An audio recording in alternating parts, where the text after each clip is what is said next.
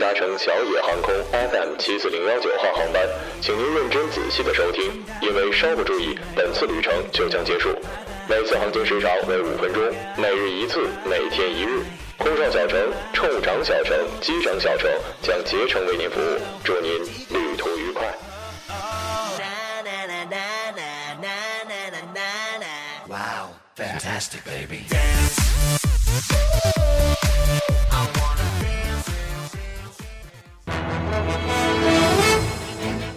各位听众，晚上好。晚上好，今天是二零一六年七月十八号，星期一，农历的六月十五。欢迎收听日节目。一九五五年的今天，沃特迪斯尼乐园将米老鼠等卡通人物重现于距洛杉矶三十五公里、占地六十四点七公顷的主题公园，第一座迪斯尼乐园正式对外开放。今天的节目主要内容有。媒体评论：爱国不是砸自己的锅。时隔十年，宫颈癌疫苗今日获准上市。死亡人数多于出生人数一百三十五万，日本人口危机爆发。环湖赛突发撞车事故，多人受伤。下面请听详细内容。上周开始，不少网友以动员令的形式号召各地网友在五月一号当天拒绝到家乐福购物，以此回应北京奥运圣火在法国传递期间遭遇的干扰。除了口号之外，网友已经开始倒计时抵制日期。五月一号让全国的家乐福冷场，六月一号让全国的肯德基冷场。难以置信的是，真的有人去抵制了肯德基。昨天七月十七号的上午，河北乐亭县肯德基遭不明身份的群众打横幅围堵，横幅上写着“抵制美日韩非，爱我中华民族”。你吃的是美国肯德基，丢的是老祖宗的脸。我真的是被这些可爱的人们不断的刷新着世界观呢。我不想再说什么全球化、相互经济依偎的问题了。更不用说，肯德基一开始进入中国就不是独资企业，一直都是中美合资。如果你真有本事，只用国货，从现在开始看哪国不顺眼就不用哪国货，那你牛逼啊！别抵制一天，那算什么好汉？千万别用苹果手机，千万别坐飞机，因为那都是美国产的。千万别开日本车，千万别去家乐福，出门就穿长衫。现代衣服都是西方的，记住了，有本事你就永远不要用，那你是大爷，我佩服你。不然我就只能说，此时此刻我真的发现了我国体制的优越性。不然这群屁民还不知道会干出什么事儿。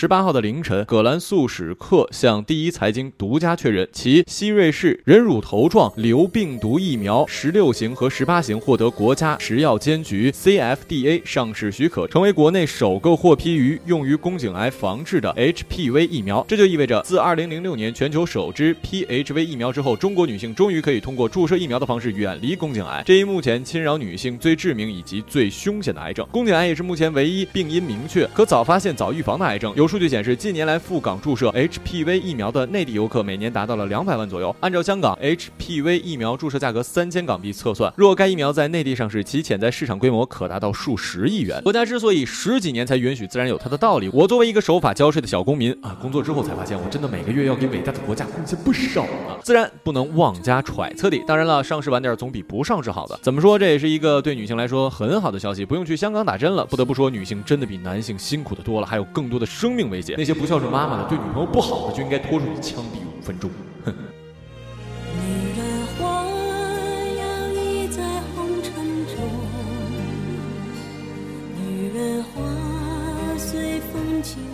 日本总务省近日发布了住民基本台账的人口动态调查结果。截至今年的一月一号，国内日本人口总数为一点二五八九一七四二亿人，比去年减少了二十七万人，创下了近五十年来最大跌幅。单一年份的统计数据已经触目惊心。如果观察过去日本几十年的经济社会人口长期变动趋势，会发现更多触目惊心的数字，更足以让同样面临人口断崖危机的中国提醒。根据世界银行的数据统计，二零一二年至二零一五年期间，以美元计算的日本 GDP 减少了一点八三四亿万美元，相当于。GDP 总量的三成。文章的最后说呢，中国的未来会比日本更好吗？其实这确实是一个值得关注的问题。当国家意识到人口不是压力，而是市场，是劳动力的时候，其实就我个人来看，确实有点晚。因为之前的独生子女已经将教育成本提高，开放两孩并没有降低教育成本，所以我个人并不是想生两个，甚至不想生。不过考虑到人类的发展，我这么优秀的基因怎么可以断绝呢？嗯，还是牺牲小我，完成大我吧。这晚有多少的一个人？今天的下午，第十五届环青海湖国际公路自行车赛在西宁举行。最后冲刺阶段，一名男子突然横穿赛道，造成了骑行队伍接连撞车。经初步调查，此事故系安保责任事故。现场网友爆料，男子疑似精神有问题。目前事故已造成六名运动员摔伤，相关负责人已经被停职。我的天哪！各位领导大大们，自行车赛、马拉松赛真的不是找几个外国选手随便规划一下线路就可以做的征集项目好吗？不管你的出发点是什么，但既然你做了，你做好也行啊。这次是行人能进入赛区，如果下次进来一辆货车呢？已经不是古代了，升官不需要手沾鲜血，好吗？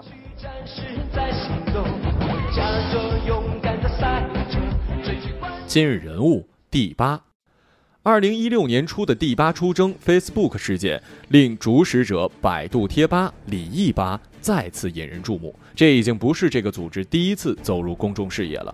十余年间，这个习惯于集体愤怒的互联网组织，在经久不息的爆发中不断吸纳趣味相投的新成员，规模达到了两千万人之巨，已然发育成为一个具备完整权力体系和运转法则的虚拟社会。规模愈发壮大的同时，李一吧的人员构成与内在的气质亦发生着耐人寻味的变化。在亲历者的眼中，早期的李一吧善于思考，不畏权势，勇于批判质疑，曾是中文互联网世界中最富创造力和独立精神的组织之一。但后来，屌丝概念在此生根发芽，曾经闪烁着理想主义光芒的李一吧，日趋娱乐化、低龄化、情绪化，发生了一系列富有意味的转变。二零零七年六月二十一号，在一丝们的鼓动之下，多个早已对玉米们心怀不满的贴吧集体涌入李宇春吧，宣泄内心愤怒。当晚，李宇春吧被刷屏一千九百多页，被爆近十万帖，多次陷入了瘫痪。一个颇有意义的现象是，李毅吧以藐视权贵而成名，而在不断涌入的新意思眼中，以八物组为首的老意思已然成为了新权贵。对权贵的嘲讽攻击，随着阶层划分开始滋生。在老意思的眼中，吧主彩色哥则彻底背弃了第八的精神传统，独裁、贪权、依附权势，向庸众妥协。曾有人质问曾经的吧主彩色哥为何跟百度走在一起，彩色哥并不予理会。第八历史上那么多吧主，从来都跟百度保持距离，也只有他成为了百度的走狗。李毅告诉我们，他对于艺丝们的投诉进行了为期半年的取证调查。二零一三年六月底，他连发七条微博，指责彩色哥暴力独裁，借机敛财年入百万。此事迅速演变为公众事件，一时间舆论哗然。百度贴吧管理组迫于压力发起民意投票，投票结束前，彩色哥主动辞职。然而，艺丝们并未因彩色哥的离去而回归。此时的李毅吧已由千余人的小众部落演化为数百万人的百度第一大吧。打个比方吧，原来是小桥流水、很有品位的地方，后来出名了，成为著名的旅游景点。什么样的人都涌进来看热闹，说脏话、扔垃圾。你不喜欢，但你又没有办法把他们赶走，那么你就只能自己离开了。无论如何，李毅巴的一丝时代就此彻底终结。一句话可以集中表达一丝们离去时的心情：九州离去，卢浮他，彩色之后无第八。爆吧这一第八标志性的内在性质，却也已经悄然改变。起初是为了反击脑残粉对李一八的谩骂，后来是抒发爱国情怀，进而现在已经直接被用于商业目的。